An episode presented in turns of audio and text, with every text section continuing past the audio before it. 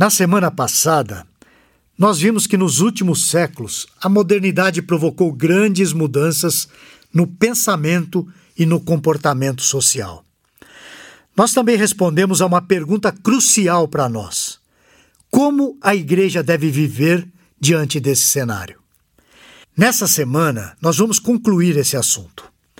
Vamos mostrar que a modernidade tem um legado sombrio, que é o relativismo. Nós podemos ver os seus efeitos em muitas áreas da vida. Nessa semana, nós vamos fazer uma pergunta que vai um pouco além.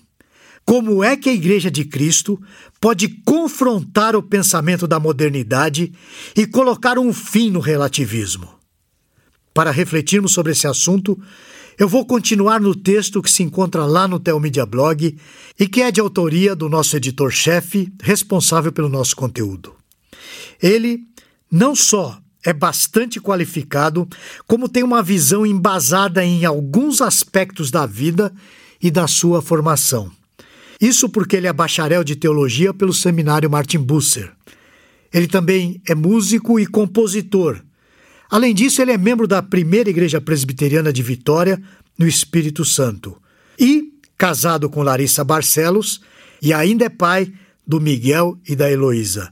Eu estou falando, obviamente, do Diego Venâncio, e o tema que ele continua a abordar hoje no Telmídia Blog tem como título Modernidade Ataque aos Pilares da Sociedade, Parte 2.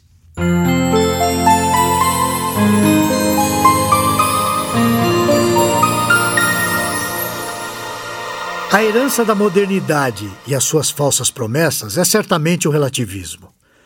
Todos nós, de alguma maneira, sentimos na pele os efeitos do pensamento relativista. A destruição da autoridade é uma realidade em todos os âmbitos da nossa vida. Olhamos em volta e vemos quando um filho não reconhece mais a autoridade do pai. Isso está se tornando bastante corriqueiro. Ele se vira para o pai e diz alguma coisa assim: Eu faço o que quero, você não manda em mim. Diante disso, como a igreja pode combater o relativismo? Antes de responder, vamos entender melhor os seus efeitos na nossa vida. O relativismo coloca a humanidade num colapso moral e num colapso de significado. Nele, a vida não faz nenhum sentido. Antigamente, as pessoas tinham um senso de missão a cumprir. Onde não há absolutos, a vida não tem valor. Nós estamos vivendo um período de alienação. As pessoas se entregam às drogas, a ganhar dinheiro, elas se entregam à profissão, fazem isso como uma forma de alienação, para abafar um grito que ecoa dizendo que a vida não tem sentido. Estamos numa época de selvageria. Nesse mundo sem sentido, formado por pessoas alienadas, sem mente transcendente, impera a lei do mais forte.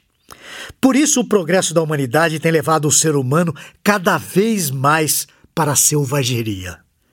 A modernidade tem comprovado que quanto maior o progresso, maior o primitivismo moral e existencial.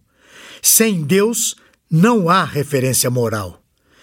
Uma sociedade caminhando para a total falta de significado é manipulada por aqueles que detêm o controle do sistema que anestesia as mentes, através de entretenimento e de causas pelas quais lutar.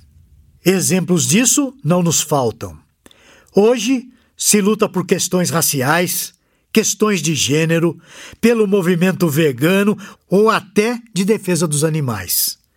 O problema é que, sem significado, a arte e a diversão também perdem o significado, provocando a queda de seu padrão moral. Os artistas nessa situação não são mais bons, eles agora são fabricados pela mídia. Perdemos totalmente a condição de avaliar o belo. Só consumimos o que é midiático, formatado, que recebeu um banho de loja. A modernidade está colocando os alicerces em colapso. Vemos isso em vários âmbitos. Para onde olhamos, vemos alguma coisa em colapso.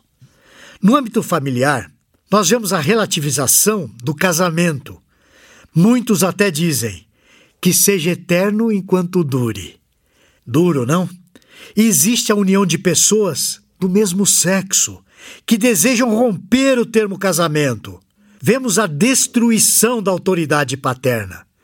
Fazem isso extrapolando as responsabilidades maternas. Hoje, gera-se o mínimo de filhos, e esses filhos gerados são rebeldes. No âmbito eclesiástico, nós vemos uma igreja alienada, que não entende mais o tempo atual. Ela se encontra impregnada da cultura atual. A ausência de uma doutrina definida, ortodoxia ou heresia já não existem mais. Nas igrejas da modernidade, dominam as mensagens de motivação, autoajuda, prosperidade.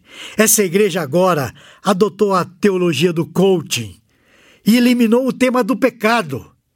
A igreja da modernidade é inclusiva, é emergente, totalmente adaptada ao tempo moderno. Ela rompeu com a igreja histórica, abriu mão da mensagem. No âmbito teológico, nós observamos que nos séculos XVIII e XIX, a teologia liberal buscou pregar ao homem pós-iluminista, chegando ao ponto de desacreditar os textos bíblicos. Trocou a infabilidade das escrituras pela infabilidade do método científico. Com Barth Brunner, surge no século XX a teologia existencial. Essa deu ênfase à existência do transcendente, mas abandonou a total autoridade das Escrituras. Eles percebem a influência do relativismo, mas não responderam a ela adequadamente. Ao contrário, aceleraram o relativismo. Nós temos presenciado também a teologia relacional, de teísmo aberto, onde Deus não conhece o futuro. No entanto, o relativismo não é coisa apenas da modernidade. Nós vimos um exemplo disso contemplando o triste quadro de Jesus diante de Pilatos. Abre aspas. Então lhe disse Pilatos: Logo tu és rei? Respondeu Jesus: Tu dizes que eu sou rei. Eu para isso nasci e para isso vim ao mundo a fim de dar testemunho da verdade. Todo aquele que é da verdade ouve a minha voz. Perguntou-lhe Pilatos: O que é a verdade? Esse quadro está registrado em João capítulo 18, versículos 37 e 38. Pilatos, veja bem, não cria na verdade como sendo um absoluto. Para Jesus e para Deus, a verdade é a revelação de Deus em Cristo. Em João 17,17, 17, Jesus diz o seguinte: Santifica-os na verdade, a tua palavra é a verdade.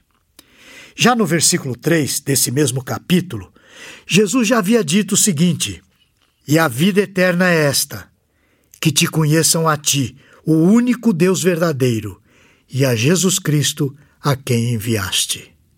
A verdade não é algo a respeito de Deus. A verdade é o próprio Deus.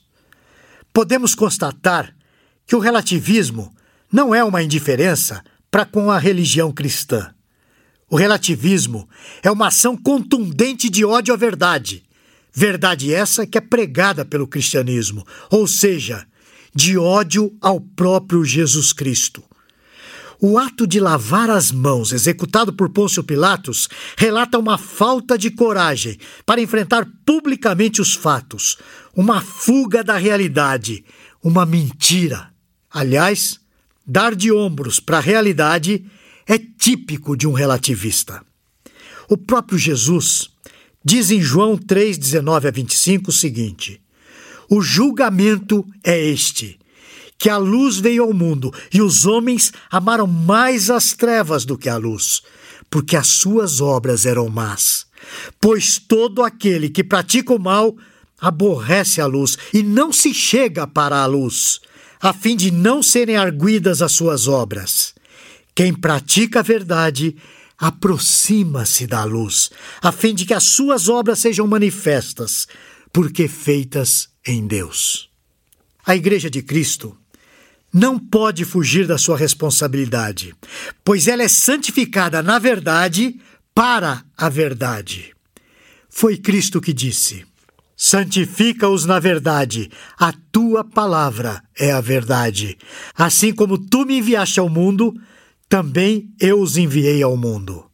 João, capítulo 17, versículos 17 e 18. A cruz é o confronto com o relativismo. Para Paulo, a mensagem da cruz é a mensagem central, essencial. É o epicentro de toda a verdade que o mundo precisa conhecer.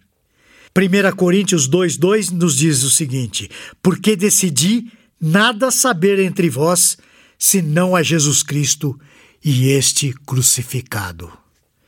A cruz revela o poder do pecado, revela o poder de Deus, revela a santidade e a justiça de Deus, assim como o amor de Deus no Filho e o amor de Deus por nós. A mensagem da cruz revela a imperfeição da vida, mas de forma maravilhosa revela a perfeição de Cristo.